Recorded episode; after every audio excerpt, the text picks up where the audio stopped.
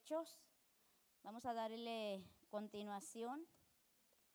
¿A cuántos les gusta el libro de Hechos? Este libro es un libro bien interesante. Está muy hermoso este libro. Nos enseña cómo debemos llevar una vida cristiana nosotros, porque de repente queremos llevar una vida como nosotros queremos y no, no, e, eso no funciona así. Y por eso yo pienso que el pastor pensó traer este estudio para traer eh, la enseñanza a la iglesia. Y qué bueno, porque nosotros debemos saber cómo conducirnos, porque ahora ya, ya no somos así gente que se dirige por sí misma, somos hijos de Dios y necesitamos la guianza, necesitamos la estructura de la palabra. Gloria al Señor. Bueno, hoy vamos a continuar con nuestro estudio en Hechos capítulo 14. ¿Pueden ponerse de pie, por favor? Hechos capítulo 14. Ahí está. Dice la palabra. Dice, aconteció en Iconio que entraron juntos en la sinagoga de los judíos y hablaron de tal manera que creyó una gran multitud de judíos y asimismo de griegos. Mas los judíos que no creían excitaron y corrompieron los ánimos de los gentiles contra los hermanos. Por tanto, se detuvieron ahí mucho tiempo, hablando con denuedo, confiados en el Señor, el cual daba testimonio a la palabra de su gracia, concediendo que se hiciesen por las manos de ellos señales y prodigios. Y la gente de la ciudad estaba dividida unos estaban con los judíos y otros con los apóstoles. Pero cuando los judíos y los, gentiles juntamente con los gobernantes se lanzaron a afrentarlos y apedrearlos.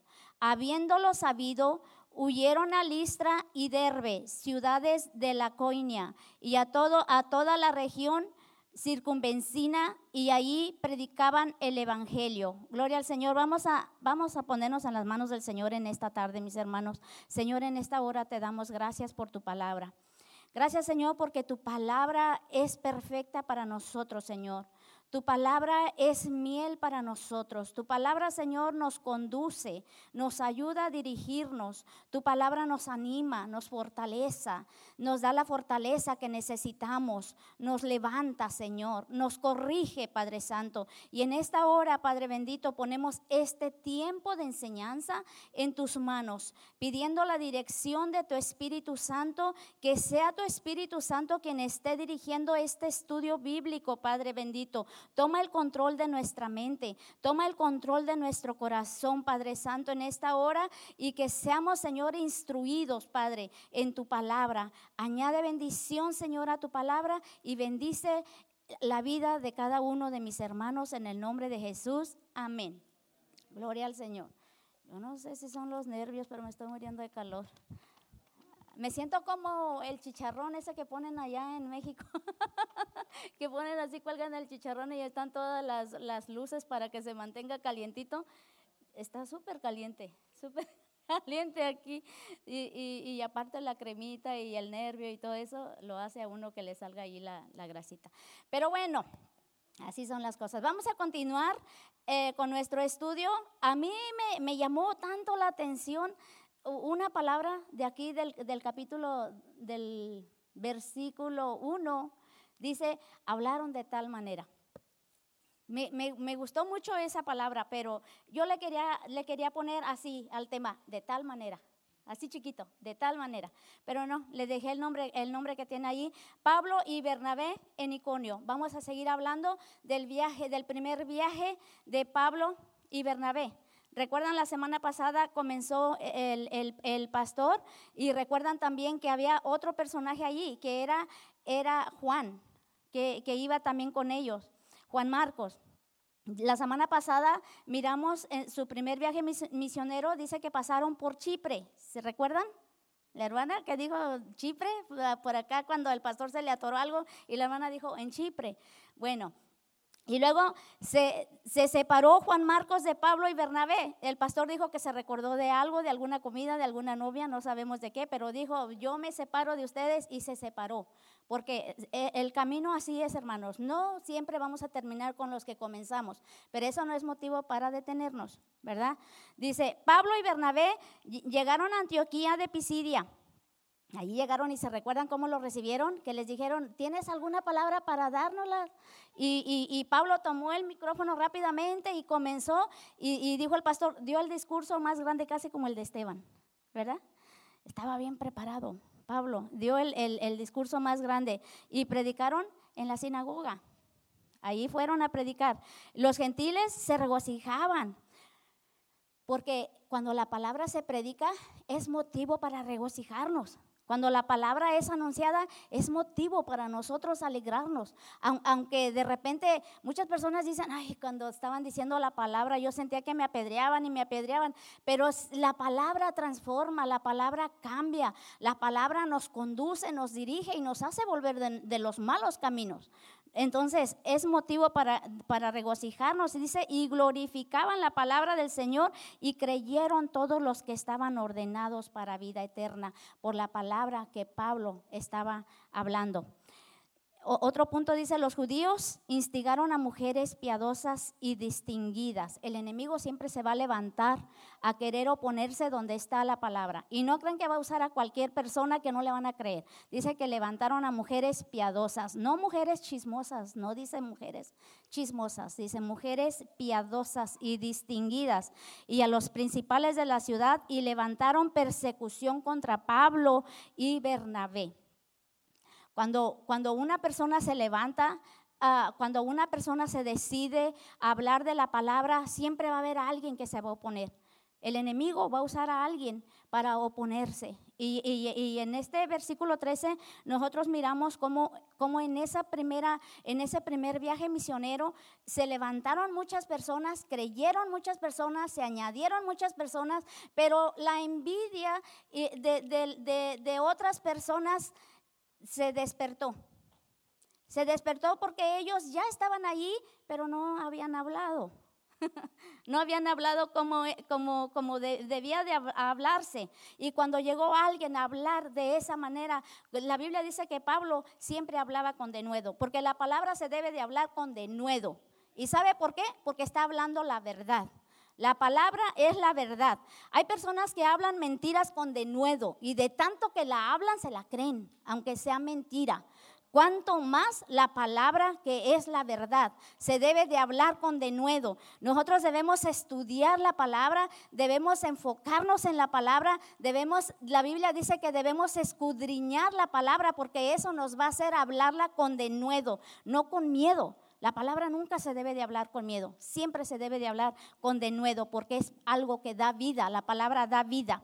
Entonces, hermanos, miramos todo esto, que estaban haciendo cosas bonitas y, ellos se, estaban gozando, pero también se, se despertaron las envidias inmediatamente y dice que entonces el grupo se dividió. El grupo se, dividió e inmediatamente comenzaron a, hacer unos, que los que no estaban creyendo, comenzaron a meter ideas locas en la gente que sí estaba creyendo, porque siempre eh, eh, donde Dios quiere levantar algo, el enemigo se va a levantar también a, usar esas mismas personas que están ahí para querer, querer destruir, querer destruir lo que Dios quiere levantar. Y en esta mañana, en esta tarde, hermanos, vamos a mirar unas características, yo le puse aquí de misioneros, pero pensé, no la voy a poner de misioneros porque todos se van a querer salir del tema. Van a decir, no soy misionero. Entonces le puse características de los hijos de Dios. Nosotros somos hijos de Dios. Y vamos a mirar cuáles, cuáles son las características de los verdaderos hijos de Dios. Vamos a mirar. Una primera característica punto número uno ahí, dice, los verdaderos hijos de Dios son intencionales. Son intencionales. Y eso lo encontramos luego, luego allí en, en Hechos 14.1. Dice, aconteció en Iconio, aquí, aquí ya los corrieron, ya los corrieron de Antioquía. Ya los corrieron, ya los querían apedrear, los maltrataron, los insultaron, les dieron amenazas y, y se fueron. Dice, aconteció en Iconio que entraron juntos en la sinagoga. ¿A dónde entraron? En la sinagoga. No se fueron a un lugar a donde iban a, comer cocos porque estaba caliente. No, se fueron a un lugar a donde había gente, donde ellos podían enseñar, donde ellos podían predicar, donde ellos podían dar esa, esa palabra que traían. Ellos buscaron un lugar a donde ellos podían eh, eh, ayudar a gente, ayudar a gente a crecer, enseñar a personas la, la, iglesia, hermano, las iglesias están abiertas todos los domingos, todos los miércoles, muchos días de la semana están abiertas porque hay necesidad en el pueblo de Dios, hay necesidad, pero la gente, la gente no quiere ir. No, quiere, no quieren ir. Entonces, e, ellos, ellos eran, eran ah, intencionales y sabían dónde ir a encontrar a las personas que querían enseñarles. Y, lo que me llama la atención de ellos era de que ya habían salido corriendo, y, pero ellos no quitaban el dedo del, renglón. Ellos no dijeron, no, pues nos va a ir como en feria, mejor ya, mejor ni decimos nada, nos quedamos quietos por un rato. ¿Cuántos piensan así? Tenemos problemas aquí y decimos, me voy para otra iglesia y me quedo quieta por un rato. Me quedo silencioso por un rato. Me desaparezco por un rato o tuve un problema o alguien me despreció, alguien me hizo una mala cara y me voy por un rato. Ese un rato el enemigo lo va a usar para matarnos. Ese un rato que nosotros nos vamos a apartar, ese rato el enemigo nos va a hacer como él quiere, nos va a comer, hermanos. Nos va a quitar la poquita fe. Nos va a quitar, ¿por qué las iglesias están vacías ahora? Por el, por el escondite que tuvimos por un mes, por dos meses, ni me recuerdo cuánto tiempo, y, la gente se acomodó ahí. La gente se quedó ahí. La gente dejó de necesitar estar en la iglesia. Porque nosotros necesitamos estar en la iglesia, necesitamos tener esa comunión con la familia de Dios, necesitamos tener ese, ese, ese encuentro, esas reuniones, esos, esos convivios, necesitamos estar reunidos en la casa de Dios, necesitamos cantar juntos las alabanzas, necesitamos tomar la Santa Cena, necesitamos estar en la iglesia. Nosotros necesitamos, pero deje de venir a un servicio y el siguiente servicio no lo va a necesitar. Y el que sigue no lo va a necesitar y el que sigue menos. No lo va a necesitar. Entonces, uno debe de ser intencional. Debe de ser intencional, no dejar de venir a la iglesia, acercarnos a quien, a las personas que nos van a educar y acercarnos a las personas a quienes nosotros podemos dar vida también, acercarnos.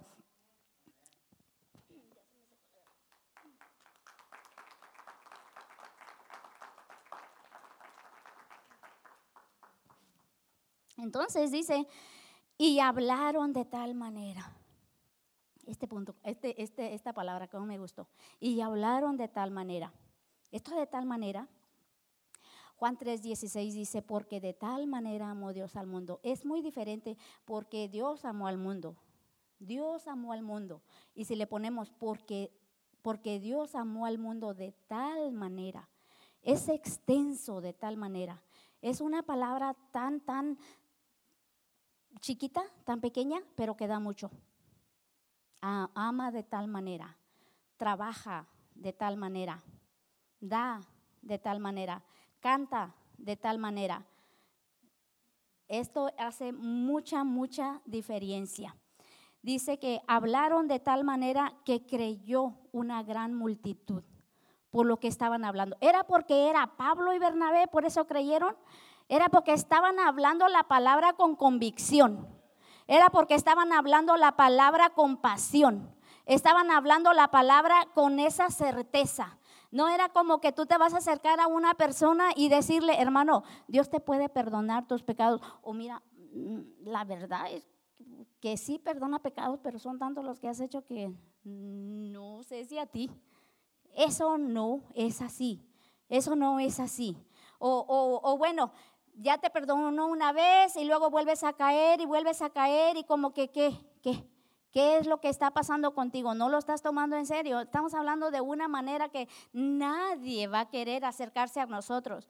Nadie va a querer ser evangelizado por nosotros. Nadie. Porque estamos hablando de una manera que en lugar de, de, hacer así llamativa y apetitiva la palabra, se hace como, oh, no quiero ni que se me acerque porque me ofende. Entonces nosotros debemos de aprender a hablar de tal manera, de tal manera. Pero para que nosotros lleguemos a hablar de esa tal manera, nosotros debemos primero que enamorarnos de Dios de tal manera. De tal manera, para poder dar nosotros de tal manera, debemos de enamorarnos de tal manera de Dios. No nada más, no nada más así como yo, yo amo a Dios. Si, si ahorita nos, nos hacen una investigación, ¿cuántos amamos a Dios? Todos amamos a Dios. Todos amamos a Dios. Decimos, todos amamos a Dios. Pero a la primera, a la primera que a la primera prueba que nosotros tenemos, nosotros damos la espalda a Dios. Nosotros negamos a Dios. Nosotros lo, lo abandonamos. Lo dejamos ahí. Si cayera un aguacero antes de venir, nosotros dejamos de venir. Porque como si nos estuvieran afuera. O si estamos cansados, nosotros dejamos de venir porque estamos cansados como si nos van a poner a trabajar. Cualquier cosa, porque dejamos, porque no amamos de tal manera. No amamos de tal manera. ¿Saben los matrimonios por qué se están divorciando? Porque no aman de tal manera. ¿Por qué padres están abandonando a hijos? Porque no aman de tal manera. ¿Por qué amigos se están separando? Porque no aman de tal manera. No aman así, aman por encima. Por encimita. A la primera que me hagas, me voy. A la primera que me hagas, que, no, no me gusta cómo me tratas, me voy. El matrimonio, mujeres abandonando a hombres, hombres abandonando mujeres. Al primer problema que tienen, sale cada quien para su casa, sin pensar en sus hijos, hermanos sin pensar en el daño tan grande que les están haciendo a sus hijos. Porque saben una cosa, e, el, ejemplo que nosotros estamos dando en el matrimonio a nuestros hijos es el futuro de nuestras generaciones. Y van a ser unas generaciones descompuestas que no van a saber amarse ni a ellos mismos. Porque eso es lo que nosotros estamos enseñando. Y nos hace falta enamorarnos de Dios de tal manera, para poder amar a nuestros hijos y poder amarnos entre nosotros en tal manera, de tal manera. Porque siempre va a haber problemas entre, en los matrimonios, siempre va a haber, problemas en las amistades, siempre va a haber, haber problemas en las uniones que hacen de los negocios, siempre va a haber problemas en la iglesia, siempre, pero debemos aprender a amarnos de tal manera para soportar todo lo que venga, porque hay cosas que vienen que ni siquiera son para, para irnos, para separarnos, para divorciarnos, para abandonar a nuestros hijos. Pero pasa eso porque no hemos aprendido de tal manera. Esta palabra es bien importante y a mí me hizo mucho, mucho hueco en mi cabeza y me sonó bastante, que, que yo quería ponerle así al tema, de tal manera.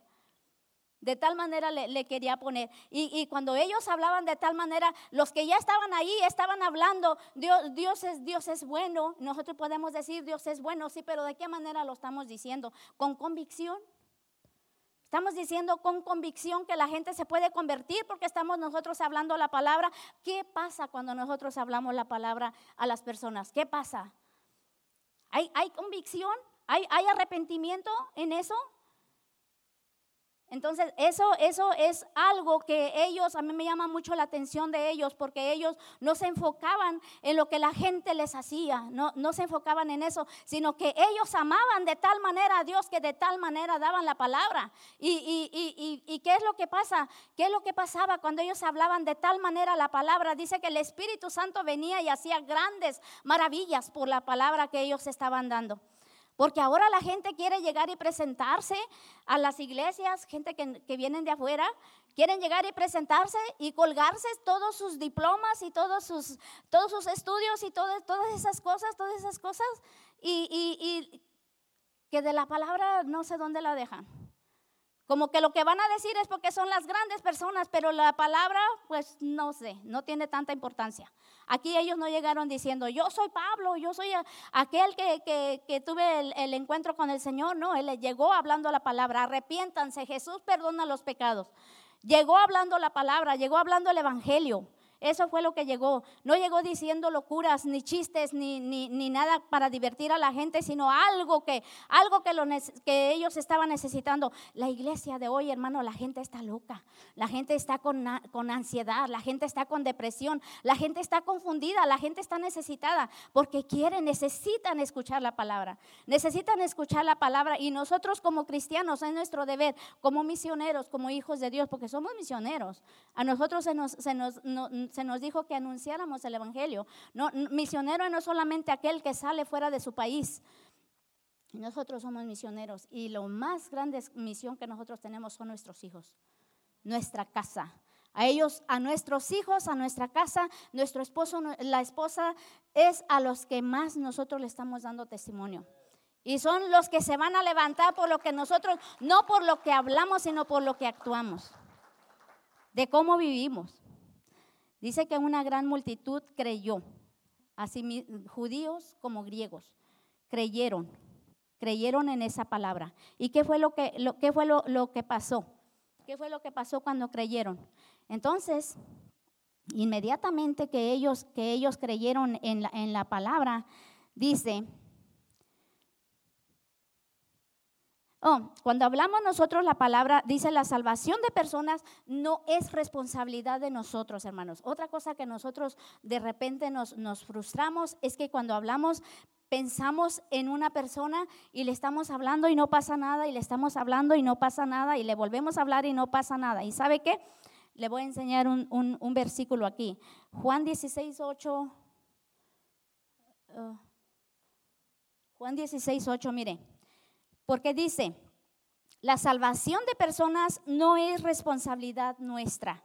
Nuestra responsabilidad es anunciar el Evangelio, dar el mensaje y es el Espíritu Santo que convence el corazón de los hombres. No somos nosotros, hermanos. Mire, y cuando Él venga, convencerá al mundo de pecado, de justicia y de juicio.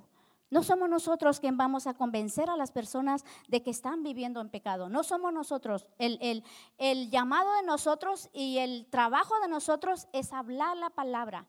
Y el Espíritu Santo es el que va a convencer el corazón de los hombres de que están en pecado. No es de nosotros. Así es de que si usted está por ahí hablándole a alguien y ha llegado a esa frustración, mm, hágase para atrás y dé la vuelta para el otro lado porque no es, no, eso no es su responsabilidad.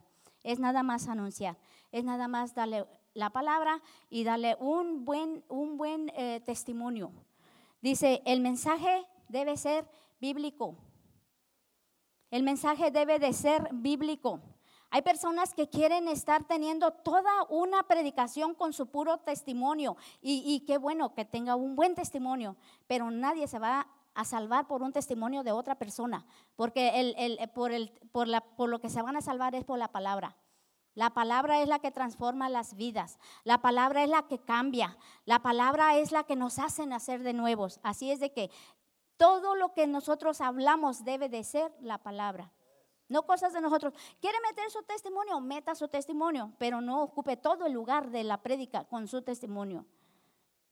El, el, otra, el punto número dos, nomás hay tres para que no, no se vayan a desesperar, nomás tengo tres. El punto número dos, aquí vamos a mirar algo que nosotros como iglesia necesitamos, nosotros en el matrimonio necesitamos, grandemente, fuertemente necesitamos este punto número dos.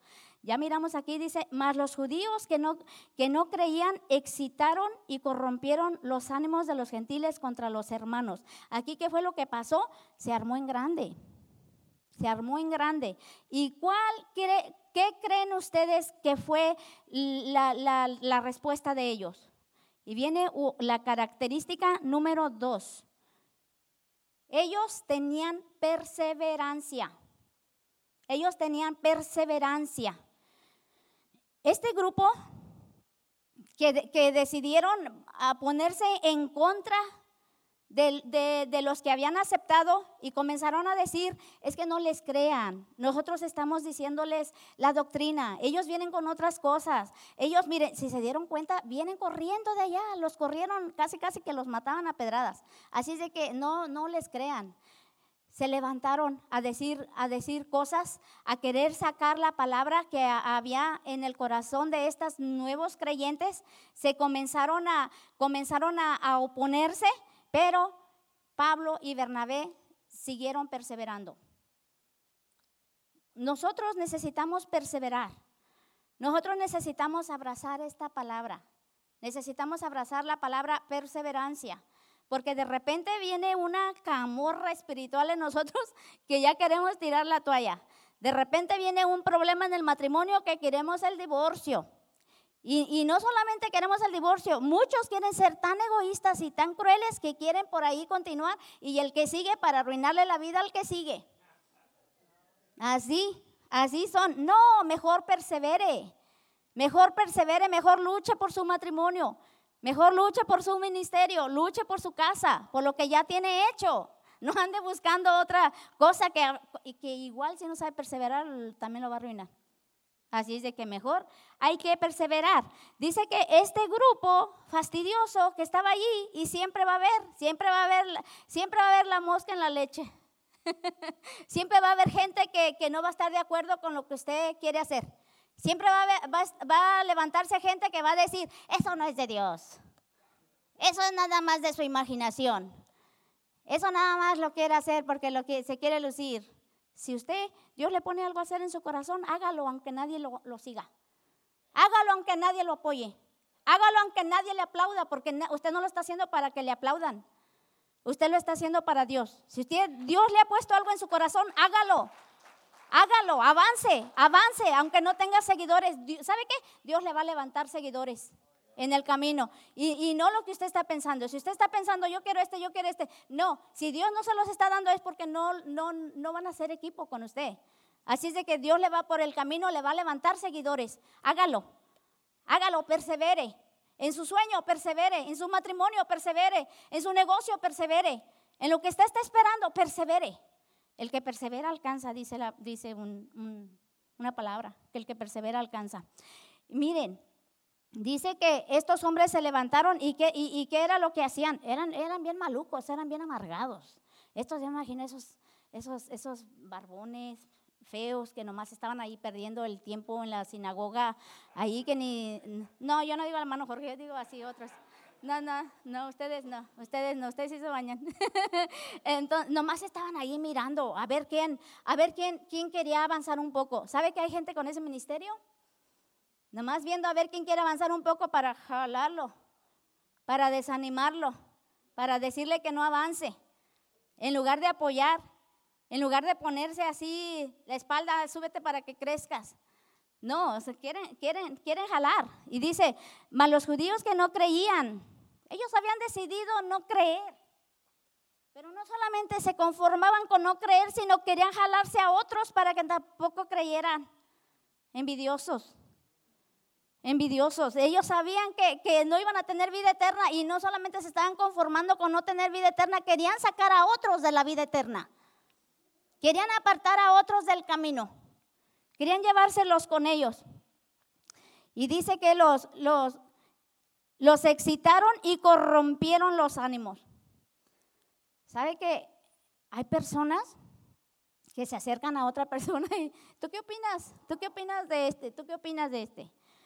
Y dicen, no, pues yo opino que, es buena persona. Uh, si yo te contara, si yo te dijera. Y luego la otra persona dice, ay, qué ciega yo estaba, ni me había dado cuenta todo lo que me estás diciendo ahora que yo veo. Ay, sí, que sí. Así es, porque corrompemos la mente de los demás, qué malucos.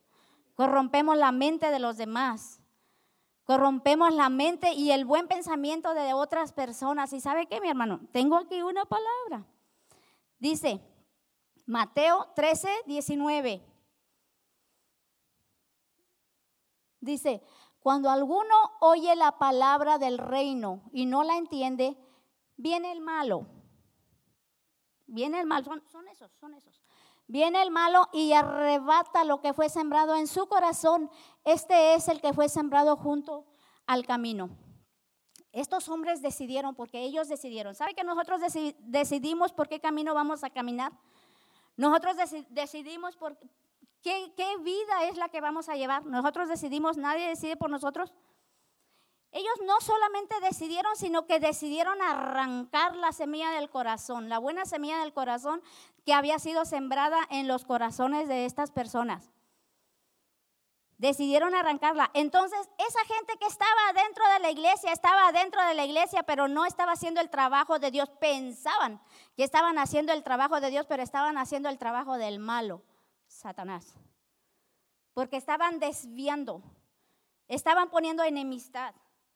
E, estaban diciéndoles, no, no, no, no crean lo que ellos están diciendo, no, no crean, no crean. Estaban levantándose y poniendo a las personas que estaban creyendo la buena palabra, los estaban haciendo para que confundirlos. Ellos eran nuevos. Ellos eran nuevos. Nosotros de repente nos ponemos a decir cosas, nosotros que ya tenemos mm, algunos años ahí en el Evangelio y, somos así tan sinvergüenzas que ni siquiera tenemos compasión por la gente y hacemos comentarios que vamos a dañar a gente nueva. Y no pensamos en eso. Entonces, entonces ¿qué, trabajo estamos haciendo? Estamos haciendo el trabajo del malo arrancando el corazón. Nosotros somos enviados para ser evangelistas, para llevar el mensaje, no para interponernos en la palabra. Ese es el trabajo del enemigo, mi hermano. Ese es el trabajo del enemigo. Nosotros no debemos interponernos en la palabra, porque ese es el trabajo de Satanás.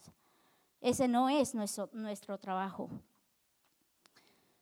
El punto número tres y aquí lo vamos a encontrar en Hechos 14:3. Dice, por tanto, se detuvieron ahí mucho tiempo hablando con denuedo, confiados en el Señor, el cual daba testimonio a la palabra de su gracia, conociendo que se hiciesen por las manos de ellos señales y prodigios. Un punto importante aquí que también, compromiso firme. Nosotros necesitamos ser una iglesia comprometida. Un compromiso así nada más, un compromiso firme, pase lo que pase, como en el matrimonio, en la salud y en la enfermedad, en la pobreza y en la riqueza, en la tristeza y en la alegría. Así necesitamos nosotros tener ese compromiso, compromiso firme. Dice, por tanto, ese por tanto nos da también algo bien importante.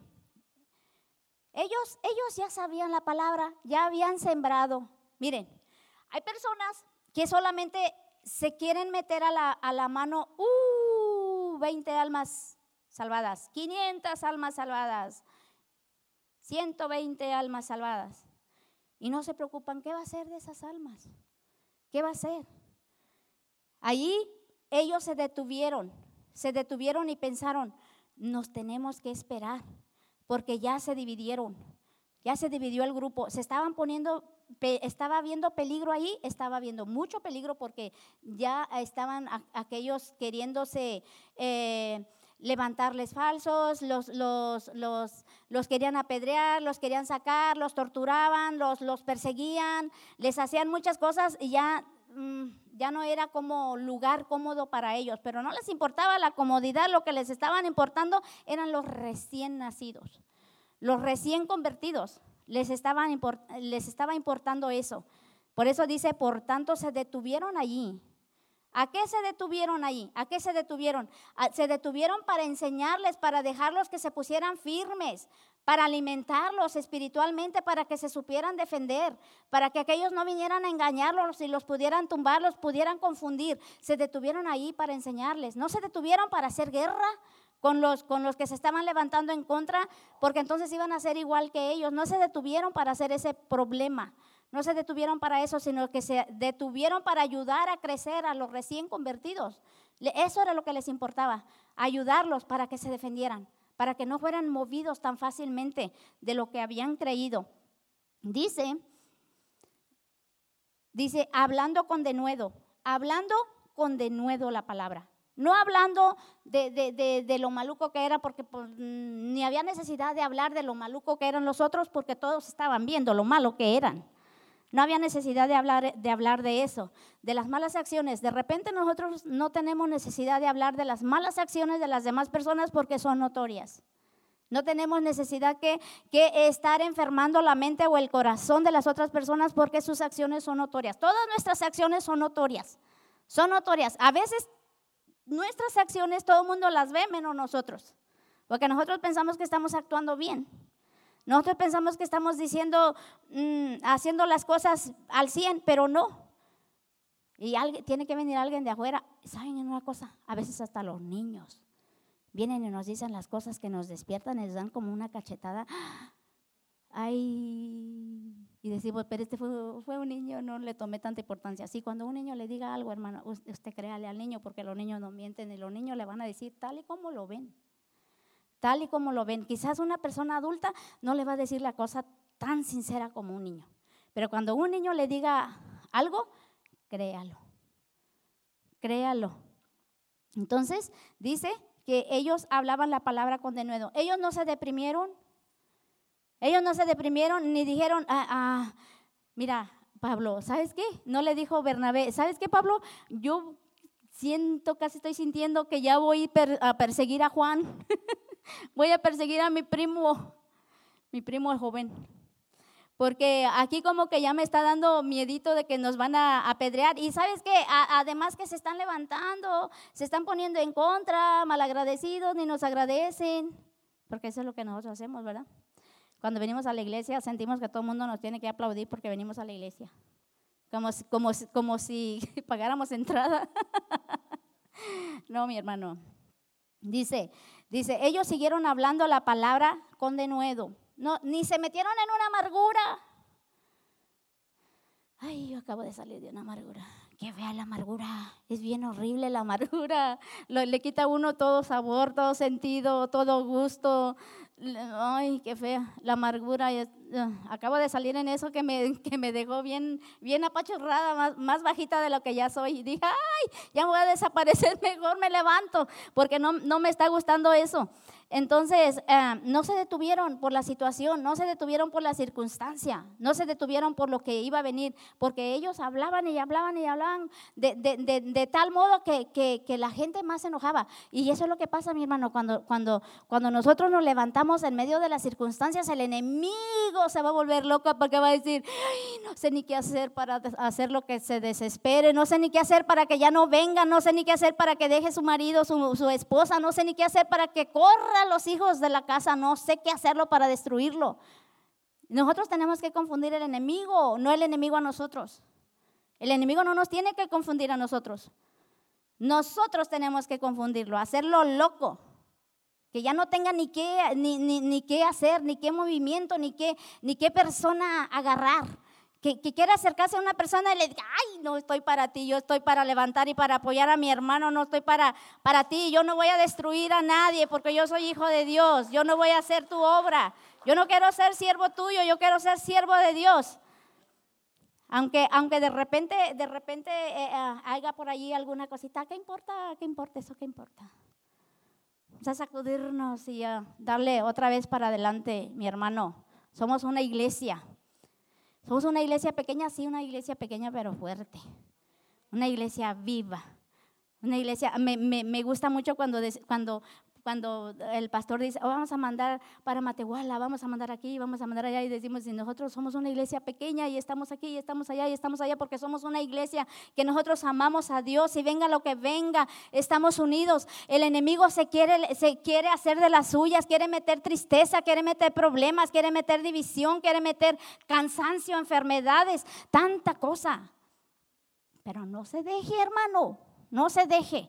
No se deje en esta tarde, mire, dígale, no, yo no voy a estar allí, yo no voy a ser un discípulo tuyo, yo soy discípulo de Dios. Y pase lo que pase, yo voy a ser fuerte a la iglesia. Voy a ser fuerte a la iglesia y voy a hablar de la palabra sin miedo. No tenga miedo, no tenga miedo de decirle a la gente que Dios perdona pecados porque Dios ya se los perdonó todos los pecados. No tenga miedo de que por ahí quedó uno sin perdonar. No, Dios ya le perdonó todos sus pecados. Así es que con esa convicción dígale a la gente que Dios perdona. Con esa convicción dígale a la gente que Dios sana, aunque a usted le esté doliendo la cabeza, dígale que Dios sana. Dígale que, que Dios ayuda, que Dios fortalece, que Dios es la fortaleza, que Dios es el auxilio. Háblelo con convicción. Háblelo con convicción, mi hermano. Permanezca firme. Permanezca firme en su matrimonio. Permanezca firme en su, en su paternidad, en su maternidad. Permanezca firme. Porque al fin y al cabo los hijos que tenemos son los hijos que formamos. Porque no nos los dieron hechos. Nosotros los formamos así. Que son hijos rebeldes, así los, así los criamos. Que son desobedientes, así los criamos. Pero sabe una cosa, no es tarde. Nosotros podemos levantarnos, pero para, para levantar nuestros hijos y ponerlos en una dirección directa, derecha, debemos levantarnos nosotros primero como padres, en una dirección directa derecha. Debemos levantarnos en, en, el fundamento que es Cristo y nuestra casa se va a venir porque sabe que mi hermano es una promesa. Cree en el Señor Jesucristo y serás salvo tú y tu casa. Pero si nosotros nos ponemos firmes, nosotros nos ponemos sin estar aquí hoy sí, mañana no. Hoy amo y mañana no. Hoy creo y mañana no. Hoy quiero pero mañana no. Vamos a ponernos firmes con un compromiso hablar con denuedo. Lo que tú sabes, lo que tú crees, háblalo con denuedo, hermano. Háblalo confiadamente. Ah, dile a la gente que la amas. Dile a la gente que, cuando tú le digas a la gente que oras por ella, sí, ora, ¿eh? No vayas a decir que no, ora por la gente. Esa es otra cosa que el enemigo, el enemigo nunca te va a poder tirar. Cuando tú ora por, ora por alguien más, aunque te sientas cansado, ora por alguien más. Levántate temprano, aunque no tengas fuerzas, levántate temprano y ora por alguien más. Bendice a alguien más. Eso te va a ayudar bastante. Eso le ayudó a Pablo y a Bernabé. Eso les ayudó. Así es de que el 4 dice, y la gente de la ciudad estaba dividida. Unos estaban con los judíos y otros estaban con los apóstoles. Nunca, nunca tengas miedo de que, ay, lo que yo estoy haciendo como que está dividiendo. Jesús dijo que hay camino de vida y hay camino de muerte. Hay dos caminos.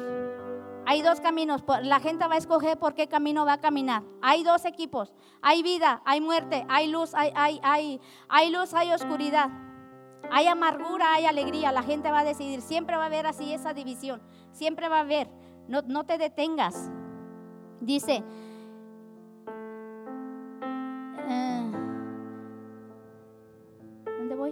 Pero cuando los judíos, dice, y, los gentiles juntamente con los gobernantes se lanzaron a, a enfrentarlos y apedrearlos. Te quiero decir algo. Mamá, mamá, mamá. Quiero decir algo aquí. Yo trabajo en una guardería. Y el otro día estaba platicando con el pastor algo y, con Jaime también. Mm, algo que a mí me, me duele mucho mi corazón. Yo miro el futuro de esos niños. Y es un futuro malo para esos niños. Yo estoy eh, trabajando en un daycare donde ese daycare uh, paga, paga por esos niños.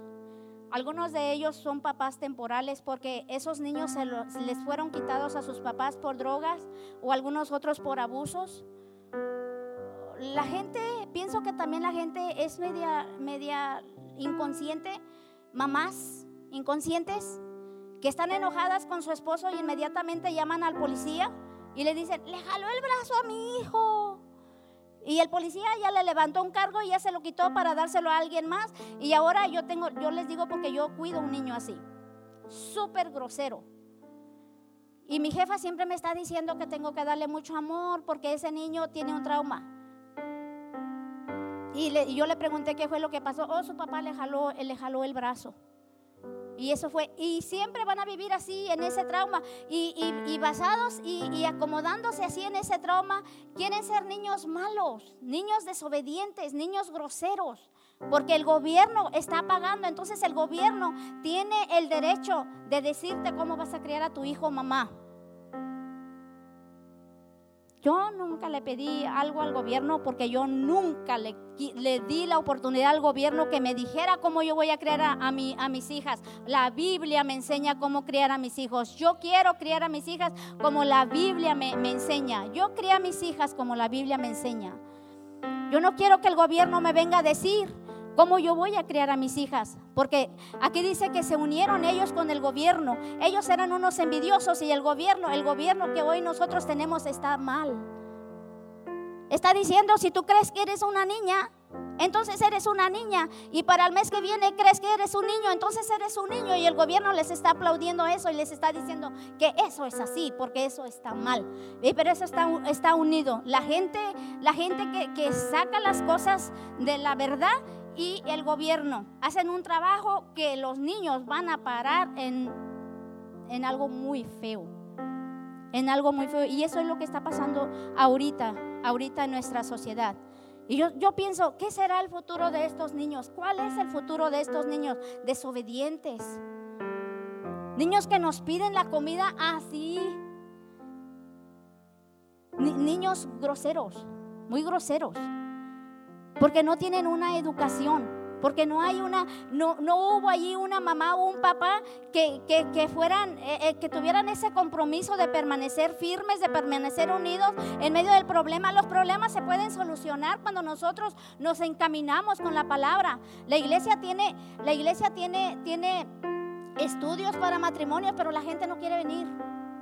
La gente no quiere venir. Lo, lo más fácil es desbaratar ese matrimonio es desbaratarlo. Entonces esos niños van a parar al gobierno, donde el gobierno los va a, dirigir como, como quiere. El gobierno, el gobierno está descompuesto, el gobierno está fuera de la voluntad de Dios.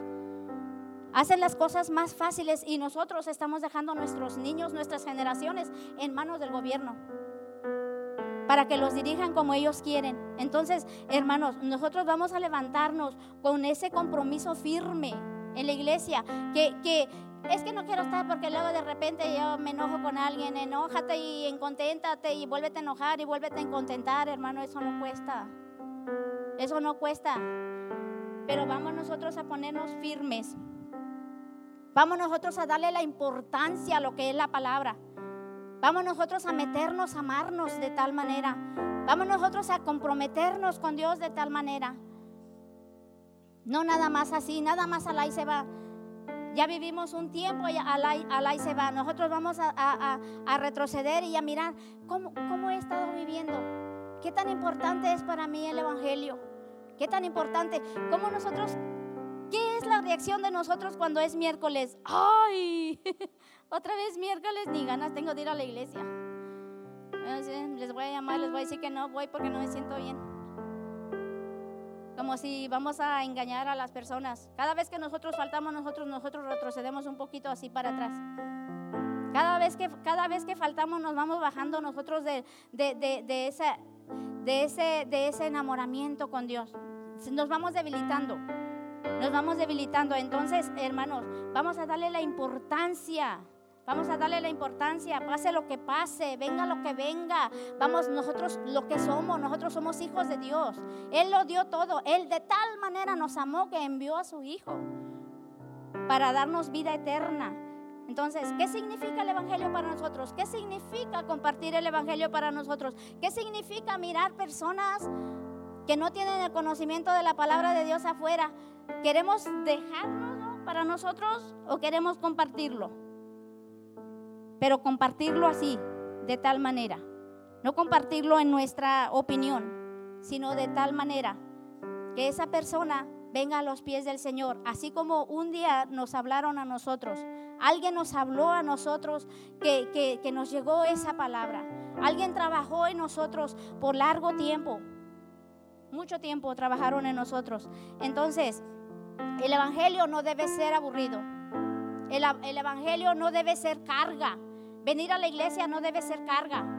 Nosotros meter el hombro a la iglesia, al trabajo de la iglesia, no debe de ser carga. No debe ser un motivo como para ofendernos, como para pelear. No debe de ser un, motivo como para uh, uh, decir, no, pues yo no quiero estar ahí porque es como pura pedidera. O, no sé qué, están pensando ahí en la iglesia, nomás quieren estar sacando dinero o nomás quieren que les esté ayudando o, cualquier cosa, hermano. No, no sienta carga la iglesia. Enamórese de la iglesia. Participe en la iglesia. Venga, venga a los servicios. Varones, cuando los varones tengan su servicio, apoyen su, servicio de varones. Mujeres, apoyen su servicio de mujeres. Eso es algo muy importante. El Evangelio no es aburrido. El Evangelio debe mantenernos llenos de gozo. Que el Señor les bendiga.